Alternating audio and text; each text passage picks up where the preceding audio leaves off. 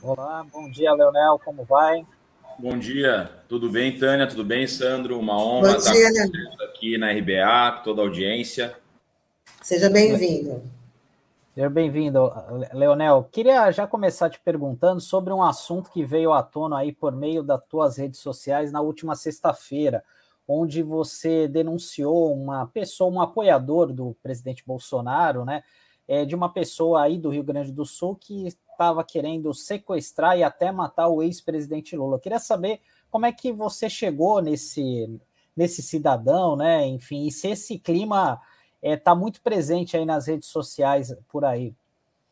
É, eu cheguei a essa informação através de uma denúncia do nosso. A gente tem um número de, de WhatsApp, né, da, do gabinete, que a gente sempre é, divulga ele para as pessoas justamente fazerem, nos trazerem informações sobre uh, grupos de intolerância, ações criminosas, né, de, de grupos da extrema direita.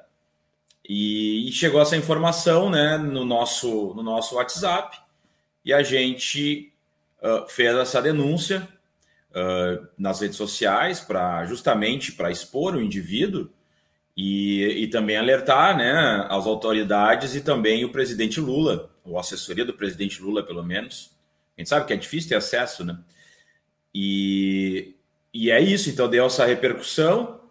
Aí esse indivíduo ainda alegou que vai entrar com uma ação civil, que porque ele é ele é servidor do Tribunal de Justiça aqui, na verdade do foro, se eu não me engano, de Gravataí aqui do Rio Grande do Sul. Aí ele veio com esse argumento que vai entrar com ação civil, que fez boletim de ocorrência. Eu também fiz um contra ele, narrando exatamente essa apologia ao crime, né? que ele, que ele realizou, porque isso é uma apologia ao crime, é um ato criminoso, independente se foi num, espaço restrito num espaço público, tu falou para alguém aquilo e defendeu uma pauta criminosa. Então, é o que eu digo, né? É, essa é a velha estratégia, porque essas pessoas elas são tão deturpadas que elas pensam o seguinte: ah, se eu puder perseguir mais um esquerdista, eu vou fazer de todas as formas, né? Eles, às vezes também vão se incomodar um pouco e eu não acredito que a gente deva levar essas ameaças de forma é, achando que é só uma anedota ou que é algo menos relevante. Eu realmente levo a sério esse tipo de, de proposição, porque eu acredito que eles tentarão algo até 2022 nesse sentido. Não, não, e parece que ele sentiu, né, por essa, a denúncia por conta que foi remo, foram removidas as postagens tanto no Twitter eh, quanto no, no Instagram. É, é essa, essa, essa, esse argumento ele usou numa conversa de WhatsApp, né? Ele não estava publicado. Aí o que, que ele fez? Ele fechou. Aí o argumento dele é que ele foi linchado virtualmente, só que o que ele defendia na, na, na defesa dele era enforcar o Lula, torturar, pegar o dinheiro e depois matar. Quer dizer, ele propunha um linchamento né, de uma figura pública, e aqui ele está falando do Lula, mas poderia ser qualquer figura pública, e eu também seria contrário né? E porque não se faz isso contra ninguém, né? independente do, do, do, que tu acha, do que, que aquela pessoa tenha feito. Mas ah, aí depois ele alega que ele sofreu linchamento virtual. Eu disse, mas que engraçado, né? Uma contradição, porque afinal de contas estava defendendo o linchamento uh, e agora está reclamando o linchamento virtual. Ainda bem que foi virtual, não foi exatamente como ele tinha proposto de fazer em outra pessoa. Mas teve repercussão, claro, ele sentiu que, que enfim, essas posturas aí não, não são toleradas, né? E não vão passar abatido. Leonel, é, no ano passado, teu nome ganhou evidência, né? Porque você foi citado num relatório do Ministério da, da Justiça, né? De policiais antifascistas, né? Enfim, até tinha o nome de professores universitários, algumas pessoas que eram monitorados ali pelo Ministério da Justiça. É, primeiramente, queria que você falasse o que, que seria um policial antifascista, né, pra, até para esclarecer melhor a, a, nossa audiência. E depois daquele fato que ocorreu já faz mais de um ano, né, o que, que aconteceu de lá para cá? Houve alguma punição com os envolvidos, enfim? É, queria que você falasse um pouco para a gente a respeito disso. O que, que acontece? Uh, para dar uma, uma, uma, explicada da origem desse dossiê, né? O que, que acontece? Início de a partir de março de 2020, a pandemia, né? Começa a pandemia e se vocês forem lembrar, o Bolsonaro na primeira, bem no início de março, quando começa os lock, não é nem lockdown, porque a gente nunca teve lockdown, né? Mas quando os governadores começam por restrições, algumas restrições, ele começa a tensionar os seguidores dele para todo domingo se manifestarem pelo fechamento da STF, né? Se a gente agora meio que já ficou no passado, mas se vocês forem se lembrar, isso que aconteceu. É, acho que a partir do dia 15 de, nove... de março, a partir do dia 15 de março, todos os domingos praticamente tinha alguma, né? E ele ia para a rua e tal. E aqui em Porto Alegre, o, o, esse pessoal começou a se reunir em frente a um quartel-general do Exército, que fica no centro de Porto Alegre. Em uma dessas ocasiões, algumas manifestantes né, do, do, do, do teatro e tal fizeram uma, uma performance e foram agredidas, elas foram espancadas por manifestantes vinculados ao Bolsonaro. No fim de semana seguinte, uh, grupos aqui de militantes antifascistas, principalmente ligados a torcidas de futebol, foram fazer um enfrentamento ali de forma democrática, com faixas e tal, no mesmo espaço. Aquilo começou a tomar vulto e no fim de semana seguinte tinha aquelas carreatas de, de reabertura do comércio, as coisas, né? Lideradas por deputados, fascistas e tal. E numa dessas aí, e quem estava liderando isso era um deputado estadual aqui do Rio Grande do Sul, muito ligado ao Bolsonaro. É... Então, os antifascistas, em uma dessas carreatas, conseguiram trancar a rua e fizeram essa carreata andar de ré. E esse vídeo aí viralizou nas redes sociais e motivou no fim de semana seguinte com que a Gaviões da Fiel, as torcidas organizadas de São Paulo, fossem para a rua lá em São Paulo. Quando houve aqui em Porto Alegre, eu, eu, eu, me manifestei positivamente, elogiei as ações, porque foram extremamente democráticas e tiveram efeito né, de frear uma ação que tinha como objetivo a morte, né, que era abrir tudo naquele momento, etc. E que estavam fazendo enfrentamento a esse fascismo e defendendo a democracia. De imediato, esse deputado é, começa a printar todas as minhas redes sociais e misturar as minhas atividades policiais com a minha atividade política. Então ele pega, ele, ele montou um dossiezinho em que ele pegava uma série de imagens e aí pegava uma imagem minha, por exemplo, com um fuzil numa operação e colava do lado de uma imagem minha criticando o Bolsonaro ou elogiando essa, essa ação que eu falei. Aí montou, colou tudo né, de forma adaptada, porque minha, uma coisa era minha, ah, hoje teve operação, não sei o que, outra coisa é Bolsonaro, mas não era do tipo, Bolsonaro, estou usando um fuzil porque vou te perseguir. Ele misturou como se fosse nesse sentido, como se eu estivesse montando um grupo paramilitar para para dar um golpe de Estado, uma coisa assim. E aí ele monta um texto baseado num site apócrifo da extrema-direita, então ele faz um copia e cola.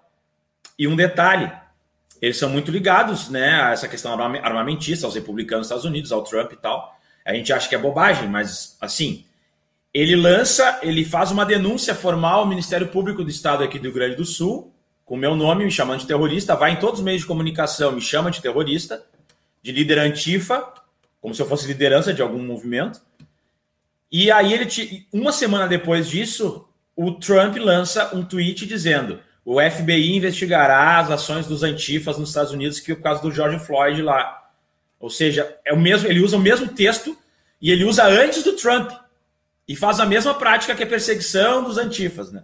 Eu quero dizer assim, isso demonstra que eles têm interligação internacional mesmo. Steve Bannon e tal, isso não é viagem, não é uma. Mas enfim, aí meu nome entra na roda de que, bom, tem um, tem um policial civil que é antifa terrorista, e é assim que começa a ser visto aqui. Aí eu sou chamado na chefia da polícia, na direção da minha divisão de homicídios. Aí ele vai lá, vai na corregedoria, e aí começa uma série de ações. Bom, depois disso chega a informação né, em nível nacional de que existe um dossiê é, focado na investigação de policiais antifascistas. Por quê? Porque o movimento dos policiais antifascismo, que é um movimento específico, né, lança uma carta em defesa da democracia, acho que foi por abril, maio. E ali, todo mundo que subscreveu, que assinou aquela carta, inclusive eu, teve o seu nome vinculado nesse dossiê. E aí, por isso que estão esses seis professores ou cinco professores que foram é, é, indivíduos que tiveram algum tipo de proximidade com movimentos policiais antifascismo, seja fazendo alguma live, seja assinando o documento, enfim. As pessoas dizem, ai, foi uma perseguição a todos os servidores, não sei o quê, e os professores. Não, os professores só entraram por causa dos policiais. O foco eram os policiais. E o UOL denuncia isso e denuncia também que o dossiê que deu origem a esse dossiê foi o meu aqui do Rio Grande do Sul. Isso está no UOL, inclusive.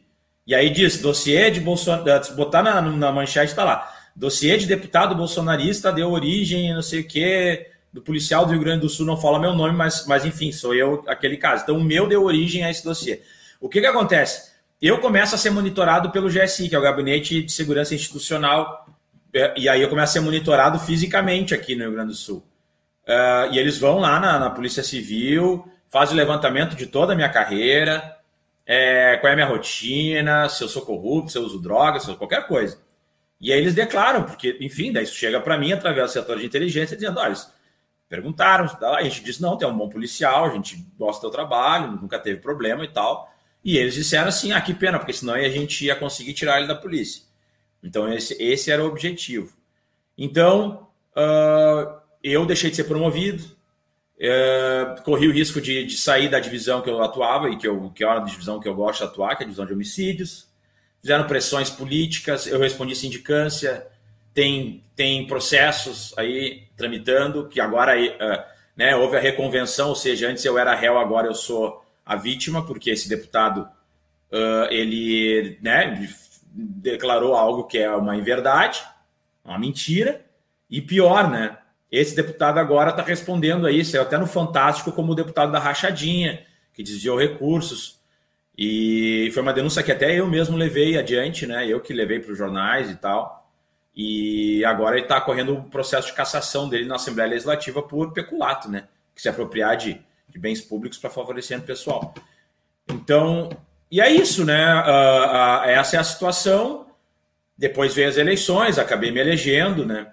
Mas agora a gente está nessa situação aí da vedação de que policiais possam concorrer e, infelizmente, uma pauta que vem dentro do próprio governo, do Ciro, do, do, do ministro Ciro, é, ministro da Casa Civil, do governo Bolsonaro, encampado pelo Lira, presidente da Câmara, tem repercussão no campo da esquerda e, inclusive, dentro do próprio Partido dos Trabalhadores, que quer proibir que policiais se candidatem.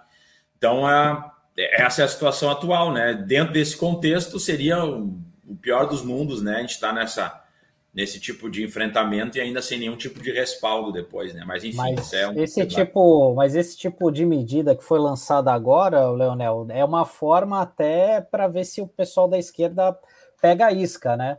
Porque Óbvio. uma forma para atrair os policiais, né? Não sei qual é a leitura que você faz, né? Ah, essa é a leitura que eu faço. É uma pauta que vem de dentro do governo, dentro da Casa Civil lançado aos 45 do segundo tempo, né? Quando vão votar, chega aquela subemenda que determina então que policiais, juízes, promotores, uh, agentes da segurança, né, no geral, militares não possam vir a concorrer. E aí as pessoas vão dizer: "Ah, mas mas tá certo". Só que eu vou dizer o seguinte, olha só, militares e policiais militares têm a mesma regra. Se eles estão há menos de 10 anos na corporação, eles são obrigados a se demitir, ou seja, se exonerar se eles querem participar, se eles ganharem uma eleição. Se eles tiverem há mais de 10 anos, eles são obrigados a se aposentarem, ou seja, são obrigados a ir para a reserva. O mesmo vale para juízes e promotores. Se eles querem se candidatar, eles vão ter que se demitir, né, vão pedir aposentadoria, enfim, eles têm que se desvincular da sua instituição, que é o caso do Flávio Dino, né, governador lá do Maranhão. Então, quer dizer, eu acho que já são regras assim, pensa bem, né, porque um, um, um Tu ir para a política não significa que tu vai ficar a vida inteira se elegendo. Né? Enquanto como servidor, tu tem uma garantia de, bom, eu vou, se eu não fizer nada errado, eu vou me aposentar ali. Então tu já cria regras que tu, né, tu coloca um impedimento para alguém ir ser candidato. Claro, já os policiais que têm uma, uma carreira civil, como a Polícia Rodoviária Federal, os guardas municipais, Polícia Civil, já seguem as regras dos servidores civis, que são os estatutários que vão dizer o seguinte: ó, tu tem que te afastar seis meses antes ou três meses antes, né? Da eleição para não utilizar teu cargo para favorecimento pessoal e tal. E aí, se tu te eleger, tu te licencia, tu te afasta do teu cargo e segue na política. Mas a, a impressão que me dá é que tem gente que só quer político profissional. Porque como é que tu vai dizer para um policial, agora a proposta é cinco anos de quarentena.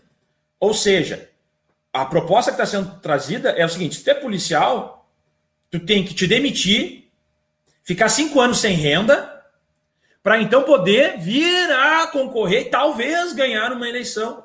Quer dizer, e aí, aí tem gente da esquerda dizendo, dizendo, tá dizendo assim: não, isso não é proibição, tu tá mentindo. Não, isso é proibição, é muito evidente. É evidente que tu tá proibindo.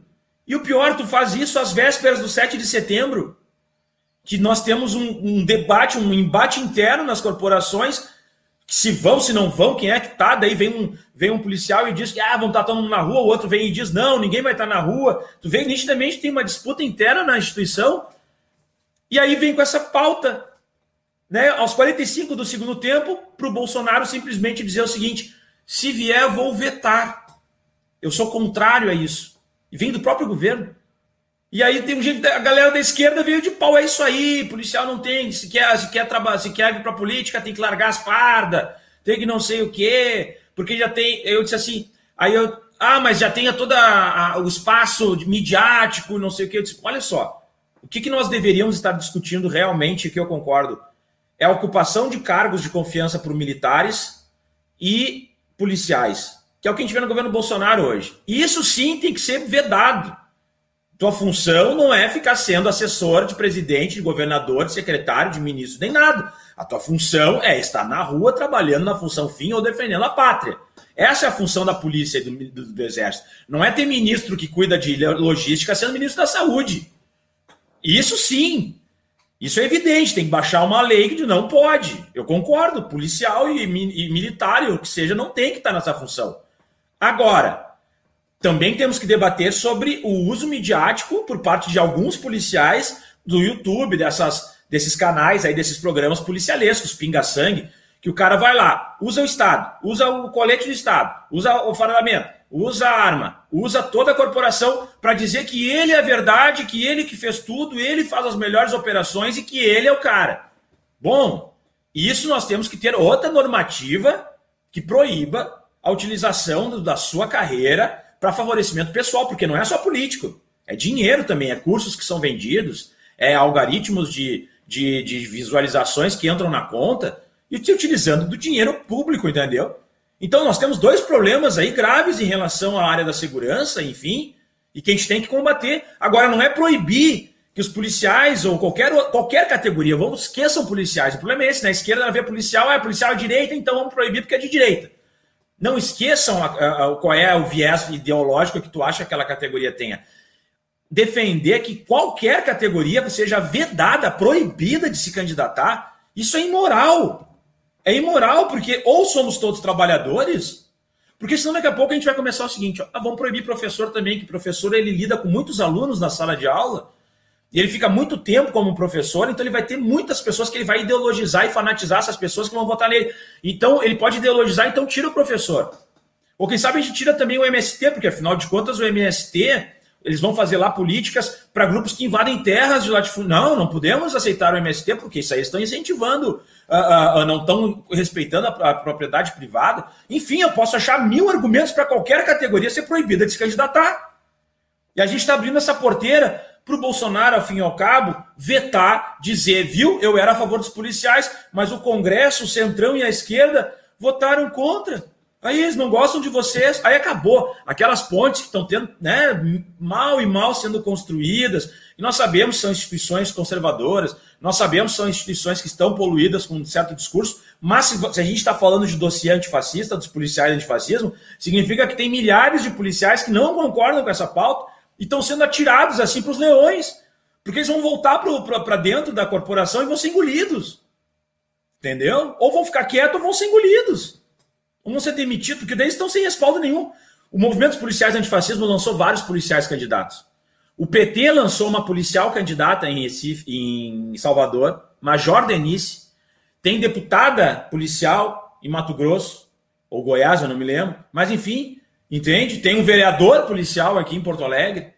Quer dizer, aí simplesmente vira as costas e diz: olha, disse, porra, aí, aí, não tem como a gente. Né? E, e, ainda apoiando uma proposta que vem do PP e vem do próprio governo.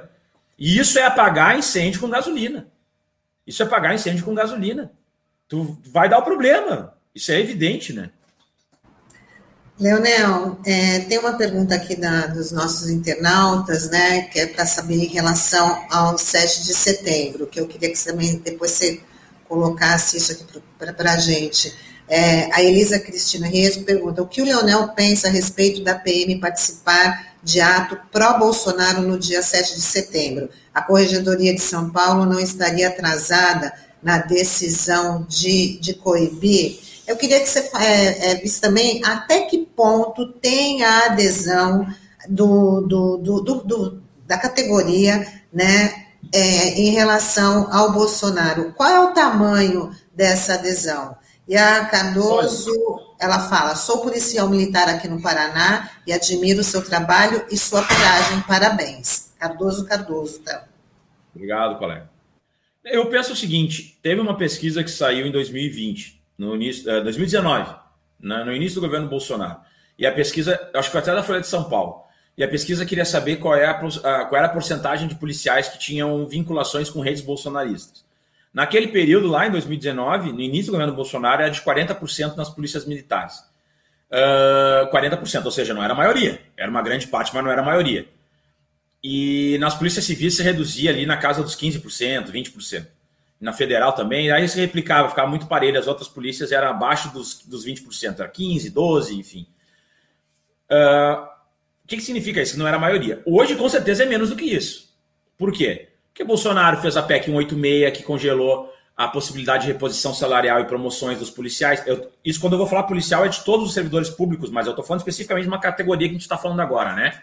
Bom, é, fez isso com os policiais. Tem a PEC 32, que tem como objetivo acabar com a estabilidade e com as promoções por antiguidade, vai ser só promoção pistolão, assim, e ainda tira a estabilidade e provavelmente uh, a gente ainda pode até acabar com os concursos públicos, né, pela des, né, para desestruturação do.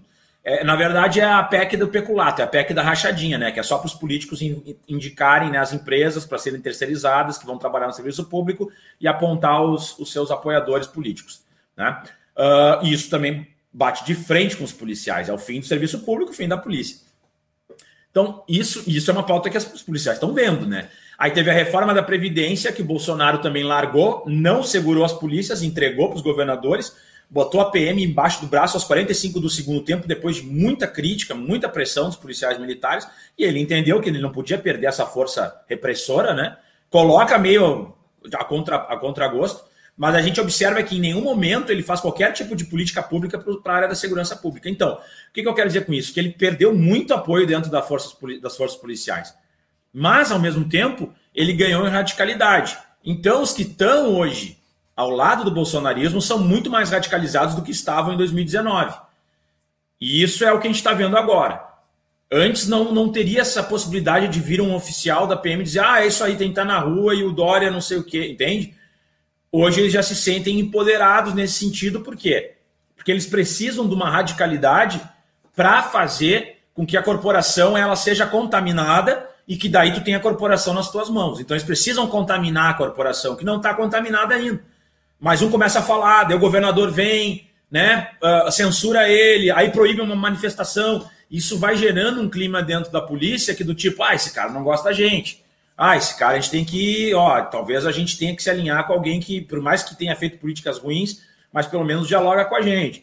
E isso vai criando uma contaminação. Em São Paulo, a gente viu em Recife aquela ação da polícia de choque que deixou duas pessoas cegas e que foi a revelia do governador, tudo indica isso, contra os manifestantes que se manifestavam contra o Bolsonaro. O governador também não é bolsonarista, e aí a polícia ataca esses aqui, né, esses manifestantes, os manifestantes vão lá pressionar o governador, quer dizer, criam um desgaste para o governador, o governador se desgasta com a, com a tropa, tu entende? É um perde-perde para que vá crescendo uma lógica de que nós temos novas lideranças e tal, os governadores pagam maus salários, os governadores, essa lógica que o Bolsonaro faz, né, que os governadores são os responsáveis pela crise econômica, etc. É a mesma coisa que estão usando dentro das polícias. Mas para isso precisa de alguns grupos radicalizados que criem atritos com os governadores para daí justificar ações mais é, é, extremadas. Então, o debate nesse momento é isso. Existem grupos radicalizados, sim, dentro das polícias, estão dispostos a ações antidemocráticas, dispostos, junto com, com atiradores, é, com, com milicianos, enfim, fazer ações deliberadas de desestabilização da democracia, mas não são a maioria. O problema é que se isso se contamina para toda a corporação, que essas pessoas passem a ser a voz da corporação. Por quê? Porque daqui a pouco as respostas que serão dadas em relação a essas pessoas são genéricas a todas as corporaças. E aí isso vira nós e eles. Que é mais ou menos isso que a gente está vendo como solução do vamos proibir policiais se candidatarem. E aí tu, aí tu, daí tu volta para o corporativismo que toda e qualquer categoria tem. Vamos parar de achar que só policial é corporativista. Todo mundo é corporativista. Qualquer pessoa que tem uma profissão, que tenha características, por exemplo, mulheres, né, vão ser corporativistas de alguma forma. Vão tentar fazer políticas que do tipo, olha, eu venho daqui, eu quero isso aqui, e faz parte e está excelente. Né? O que não pode o corporativismo querer passar por cima de outras pessoas. Aí é outra situação. Mas assim, defender sua carreira, defender o seu, sua, sua, sua classe, defender servidor público, isso faz parte do jogo político. Senão não teríamos político. Por que, que o político. Por que, que nós elegeríamos bancários, professores, sindicalistas, MS, é, é, membros do movimento campesino, entendeu? Agora, tem que entender que tu está mexendo com corporativismo. Né? E aí, bom, estamos dispostos a, a, a entrar nesse tipo de atrito dessa maneira, temos como fazer um contraponto se a coisa sai dos trilhos. Agora, é claro, uh, existem uma série de normativas que proíbem dos policiais militares de fazerem uma série de atividades. Por isso eu sou favorável, inclusive, à desmilitarização. Porque policial militar não pode se sindicalizar, policial militar não pode fazer manifestações porque o seu salário está atrasado. Agora, nem, agora nenhum policial pode fazer nenhum movimento paradista, ou seja, ele pode estar tá sem salário 5, 6 meses e não pode nem paralisar, porque senão ele vai ser, sofrer punições, segundo o STF. Isso é um absurdo, desculpa, qualquer categoria. Eu não estou dizendo que policiais tenham que fazer paralisação do tipo deixar o crime tomar conta das ruas, não é isso. Mas ele tem que ter algumas formas de pressão, né? É vedado qualquer tipo de forma de pressão. Mas na polícia militar tu ainda pode ser preso administrativamente. Pode ficar preso. Porque tu reclamou com um oficial de que, nossa, eu estou com salário atrasado, estou passando fome, deu preso. Pode ficar. Tá reclamando da ordem. Sabe? Esse tipo de coisa é que a gente tem que debater. Carreira única, por exemplo, que é algo que a gente não debate na esquerda. Uma só entrada. Porque não tem cabimento uns entrarem por baixo, outros entrarem por cima uma pessoa com 20 anos de casa, 25 anos de casa, ser comandada por pessoas que têm 20 anos de idade, 25 anos de idade, porque fizeram um concurso público diferente, sem experiência nenhuma, com o primeiro emprego. E aí ganham 5, 6 vezes mais para mandar nos caras que têm toda a experiência, todo o conhecimento. Quer dizer, isso desmotiva, desmobiliza, isso cria duas castas, entendeu? Tanto é que quem está falando agora são os oficiais. Por quê? Porque eles estão todos blindados um, um, um, um, praça, né, um soldado, jamais vai punir um oficial. Agora, o oficial pune o praça, que é uma beleza. E um delegado contra um agente é a mesma coisa. E nós, do campo da esquerda, não debatemos isso. Por quê? Porque quando a gente vai debater segurança pública no campo da esquerda, a gente chama o doutor não sei das quantas, a doutora não sei das quantas, o delegado não sei quem, o oficial não sei das quantas. Claro, o oficial e delegado não vai falar em carreira única. Um oficial não vai falar pela desmilitarização, um professor não vai se preocupar como é que está a situação profissional daquele policial, porque afinal de contas ele está preocupado no macro, né, nas políticas macro. E aí a gente fica, ah, mas nossa polícia é ineficiente, ah, mas porque os policiais se suicidam pra caramba, ah, mas porque só existe violência dentro da polícia, ah, porque a polícia é truculenta. Pois é, né? Talvez isso te explique alguma coisa. A gente não, não, não aponta onde tem que apontar, porque a gente prefere, não, não vamos entrar nesse problema, que vai ser um vespeiro, mas daí tu não dialoga com o policial da ponta com policial que ganha mal, com policial que tem que pegar uma viatura que não tem condições, que tem um armamento ruim, que fica fazendo uma escala de trabalho absurda. Porque o oficial e o delegado não, entendeu? Eles estão em outro patamar, são outro, outro extrato, vem de outra casta. E eu não estou criticando quem é oficial e delegado, eu acho são, eu gosto muito de vários, e eu acho assim, daqui para frente, vão continuar sendo oficiais, delegados, mandando da forma que estou mandando, só estou dizendo que a gente tem que ter uma nova estrutura daqui para frente.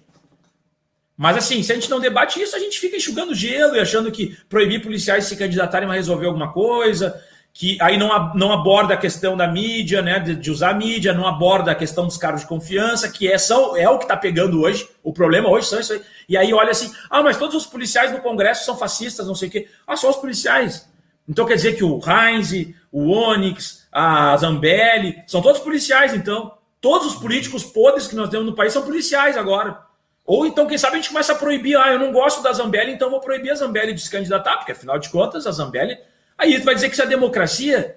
Não é democracia. Você está entendendo? As respostas são sempre infantis e autoritárias na, medida em que a gente é pressionado. E vamos só lembrar para eu encerrar 2013 nós tivemos aquelas manifestações golpistas e tal. Qual foi a resposta que a esquerda deu? Lei antiterrorismo. E o que, que aconteceu? A lei antiterrorismo hoje é utilizada contra movimentos sociais. Tá entendendo? Então, quer dizer, a gente dá respostas eh, no calor da pressão e acha que. E aí o que acontece? Volta contra a gente mesmo. Pode escrever. E isso vai acontecer com, essa, com esse novo código eleitoral, porque isso vai ser uma ruptura. Uma ruptura de diálogo, uma ruptura, porque vai ficar taxado. Centrão e esquerda votar. E é exatamente o que o Bolsonaro quer, né? Dizer que o Centrão e a esquerda votaram contra os policiais, bom, aí põe na mesa ali e aí faz o serviço que precisa ser feito. Né? Ô, Leonel, eu queria tirar uma dúvida com você, saber a tua percepção. É, que essa ideologia de direita, ela realmente está presente nas polícias, assim, enfim, e é difícil você combater isso ou fazer um contraponto para isso internamente. Como é que você avalia isso? É muito difícil fazer um contraponto internamente. Porque as corporações policiais elas são historicamente né, conservadoras. Isso aí não ninguém discute, né, algo contrário. E, e a nossa estrutura de polícia ela vem de 68 e 69. Ou seja, em plena ditadura, do pior período da ditadura. E em 88 a gente não faz a redemocratização, a gente não, não modifica a estrutura que tinha sido estruturada lá em 68 e 69. A polícia segue no mesmo parâmetro. Então nós temos um parâmetro que é extremamente opressor dentro das corporações, que é o que eu falei tem oficiais e delegados contra agentes e, e, e praças. É muito pesado. E outra, né? As vantagens uh, financeiras, a estrutura de carreira desses cargos mais altos são muito, muito vantajosas, né? De fato, proporcionalmente, né? Não estou dizendo que não tenha que ter, eu acho que tem que ter, mas eu quero dizer proporcionalmente com o restante da, da, da, da, da categoria. Então, quer dizer, são grupos que agem como corporações uh, independentes e conseguem negociar com governos com muito mais facilidade. Então é muito mais fácil o governo ter na mão é, esses dois grupos, oficiais e delegados, porque esses aí que vão dar as ordens e vão perseguir quem não está de acordo, etc, etc. E aí vai se sustentando uma lógica opressora dentro das corporações. E se sustentando uma lógica é, elitista, porque são membros, via de regra, da elite. E a elite quer manutenção do status quo, quer manutenção dos seus, entre aspas, privilégios. Né? E aí vem toda uma lógica do Estado burguês, né, de quem banca os políticos, quais são os políticos que nós temos, qual é a lógica dos políticos e as políticas né, que estão sendo implementadas, e a polícia ela é uma, ela é uma, digamos, uma. Ela é a ponta final, a ponta de lança desse sistema todo. Ela é mais evidente, mas no judiciário tá, é assim também, no Ministério Público é assim também. Por quê? Porque tem manutenção no Estado capitalista, burguês, etc, etc. Bom, tu pega o policial que já vem de uma sociedade conservadora, porque o Brasil é conservador. Né? Isso é, ninguém está dizendo aqui o Brasil é um país progressista, senão não elegia quem elege. Então o policial ele vem desse, desse meio, então tem, a tendência dele é ser como um cidadão comum, né? Não é politizado, é, é o cara que não, não faz parte de meios políticos e tal. Ele chega lá e recebe toda uma formatação nesse sentido. Então é muito difícil tu mostrar para ele que isso oprime ele, que, que, que, isso é uma situação, né, por exemplo, que tem que desmilitarizar porque isso faz com que ele seja preso, com que ele receba ordens imorais, com que ele tenha que seguir um sistema. Mas ele compreende que isso é ruim para ele. Se tu conversar com um policial militar, ele concorda contigo em relação a isso. Ele só não vê alternativa, do tipo, para ele é isso aí. E aí, quando falam sobre desmilitarizar, ele lê como fala aquelas palavras de ordem da, da rua. Não acabou, tem que acabar, eu quero fim da polícia militar. Ele não quer diálogo. Aí vai dizer o seguinte: ah, vem cá. E aí ainda tem gente que diz: não, é ACAB, all cops are bastards. Todos os policiais são pau no cu. É isso aí, resumindo. Desculpa o palavrão, mas é isso que quer dizer essa frase. Ah, eu sou ACAB, eu sou ACAB. Beleza. E aí diz assim: tem que acabar com a polícia, abolicionismo policial.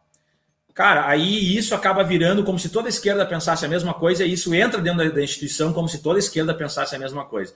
E aí tu Aí tu vira o páreo, né? Tu vira o cara aqui do tipo, ah, tu tá dentro da corporação, mas é só para pegar as informações e levar para fora. Tu tá dentro da corporação, mas bah, não dá para confiar em ti porque tu é daquele time lá que não gosta de polícia. E assim vai, tu entende? É uma construção muito difícil. E aí, toda vez que tu tenta fazer esse diálogo, o que vai acontecer? Tu vai receber sindicância, tu vai receber punição, tu vai perder promoção, tu vai ter algum deputado que vai chegar lá e vai dizer para algum né, alguma chefia: oh, se tu quiser continuar nessa chefia aí, você não fala com o governador, senão tu vai ter que punir esse cara. Aí é claro, as pessoas, ah, não, né, ah, eu vou punir porque para mim não vai dar nada e pelo menos eu seguro o meu, né, não é, minha, não é meu colega, na verdade ele é outra casta ali, então eu vou fazer porque é assim que funciona. Assim que funciona. Absolutamente todos os policiais progressistas e de esquerda que se manifestam recebem punições, prejudicam a sua carreira, são removidos para outros lugares muito mais difíceis, né? são, são excluídos. Então, e aí no campo da esquerda também vira as costas para o policial, porque é o que a gente está vendo aí. É só crítica, é só pau, é só. Não existe policial de esquerda, não existe policial antifascista, não isso e aquilo. Ah, policialzinho, não, não, não, tira a farda se quiser concorrer, bababá. Eu disse assim, é. E aí, ah, por que, toda polícia é fascista? Cara, eu, não, eu acho que é meio fácil, né, de, de, de, de, dizer, né? Não precisa aqui ficar explicando, é meio matemático o motivo disso, né? É o que eu falo, eu sou um cara que eu nasci na esquerda, né? Minha mãe foi fundadora do Partido dos Trabalhadores, meu pai foi do PDT, foi guerrilheiro lá do Brizola, entendeu? Meu nome é Leonel por causa do, do, do, do Brizola. Eu, uh, então, quer dizer, eu sou filiado desde 99. Eu sou de esquerda, entendeu? Isso não independente do que falar para mim. Agora, tu pega um policial que é progressista e tal, mas não é uma pessoa militante, ele vai dizer na segunda que acontece, ele vai dizer, ah, cara, sabe, sai fora. Não vou me. Dane-se. E aí fica quieto. E os outros ficam falando, falando, falando, os outros ficam quietos. Porque, ah, vou me, me estressar por quê? Vou tomar pau, não ganho nada fora da polícia, dentro da polícia eu só me ralo, então eu vou ficar quieto. E é o que acontece com muitos policiais progressistas. Aí me perguntam, ah, por que, que tem poucos policiais de esquerda? Não, não é que tenha pouco, tu não vê, né? Claro que é minoria, proporcionalmente, mas talvez seja como toda outra uh, corporação. Vai no judiciário, então deve ser pior ainda. Vai no Ministério Público, pior ainda. Se tu vai no serviço público, no banco, no banco vai ser pior ainda, sabe? Aí parece que é só a polícia que é fascista, só a polícia de direita, só a polícia. Bom, se fosse assim, Bolsonaro não tinha sido eleito, né? Ele foi eleito por mais da metade da população, quer dizer que tudo é policial que votou nele. Então vamos, a gente tem que começar a fazer um debate sério sobre esse assunto, né? Verdade. Leonel, a gente está chegando aqui no final da, da, da nossa conversa, que está super legal, tem bastante participação, mas eu queria que você analisasse o dia 7 de setembro, que entre a esquerda está tendo essa polêmica de ocupar ou não as ruas por conta desse chamamento do presidente, também da manifestação de alguns oficiais da Polícia Militar, né, que já foram até aqui no estado de São Paulo, o, o oficial já foi afastado, mas eu queria que você, eu queria saber sua opinião, né? Você acha que o movimento progressista deve ocupar as ruas no dia 7 de setembro? Né? Como é que qual é a sua expectativa? Ou poderia ser escolhida uma outra data? Já que aqui em São, em São Paulo a principal, o principal palco de manifestação, o governador Dória já deixou para a turma do pró-Bolsonaro. Eu penso o seguinte: a gente sempre teve o grito dos excluídos né, no 7 de setembro. Então, do meu ponto de vista, o grito dos excluídos é uma ação que deve ocorrer. E ela nunca foi uma ação conflitiva, né? sempre foi uma ocupação para debater o 7 de setembro e tal.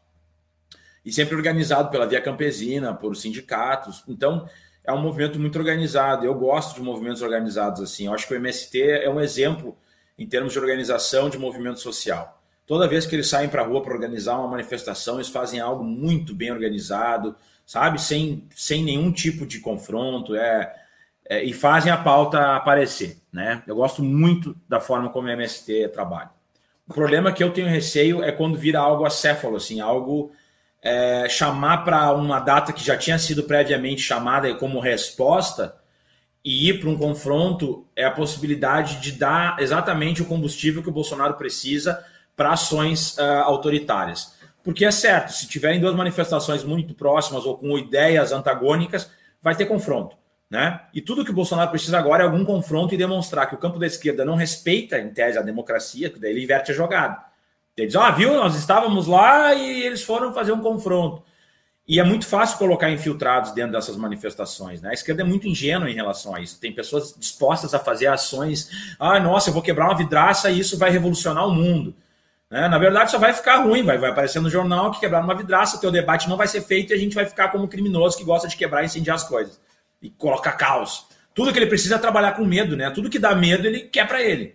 E é o que a gente pode dar para ele dia 7 de setembro se a gente for no confronto. Eu defendo né, o grito dos excluídos, defendo que seja feito daquela forma, organizado por aqueles grupos, e acho que o recado pode ser dado e vai ser dado, se tiver, e beleza. O problema é que eu tenho receio é isso: chamar uma manifestação de contraponto, sem lideranças claras, sem uma organização estrutural de instituições, isso é a senha para o caos. Isso é a senha para o Bolsonaro baixar uma garantia da lei da ordem. Tanto é que ele, inclusive, retirou as, as, os desfiles militares justamente para ser ocupado por essas manifestações com uma mensagem muito clara, né? Então tem que ficar claro que o golpista é ele, deixar falar as porcaria que ele tem que falar e não entrar em confronto. Tudo que ele quer é violência da nossa parte, porque quando a gente entrar com a violência, a nossa violência não vai ser nem arranhar aquilo que ele pode dar de volta como aparato repressivo.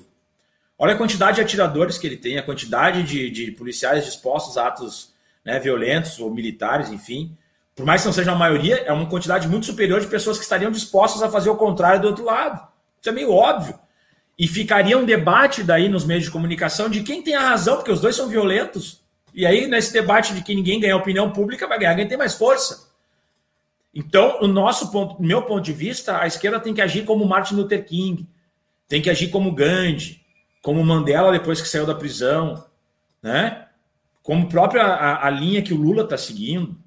É assim que a gente vai ganhar. Tanto é que o Bolsonaro vem despencando, ele vem sendo cada vez mais agressivo e vem despencando a aprovação dele. Vem despencando, ele vem rolando ladeira abaixo.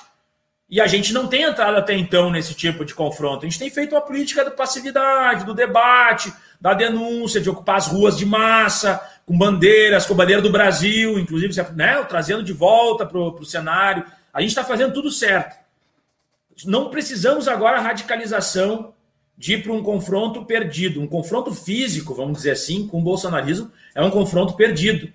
Porque a gente perde a opinião pública, perde o nosso argumento de que estamos na paz, de que defendemos a democracia e vamos para o campo do, do embate e a gente não tem como fazer frente em relação a isso.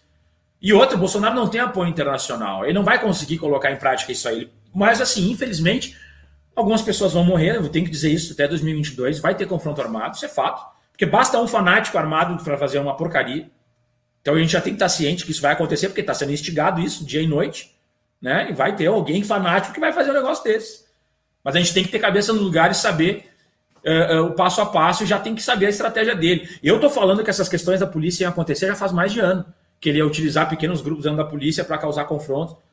Aconteceu no Ceará, que o Cid Gomes foi, foi, foi atingido, já tinha acontecido. Aconteceu em Recife, aconteceu em São Paulo, vai acontecer em todos os estados em que o governador é oposição a Bolsonaro. Todos não, mas né, quando acontecer, vai ser em estados em que o governador é oposição ao Bolsonaro. Então a gente tem que, ficar, tem que ficar ligado na estratégia, a gente tem que saber. Isso aí é meio óbvio, não precisa dizer, nossa, eu fui pego de surpresa, meu Deus, é o caos. Não, ele quer fazer o caos.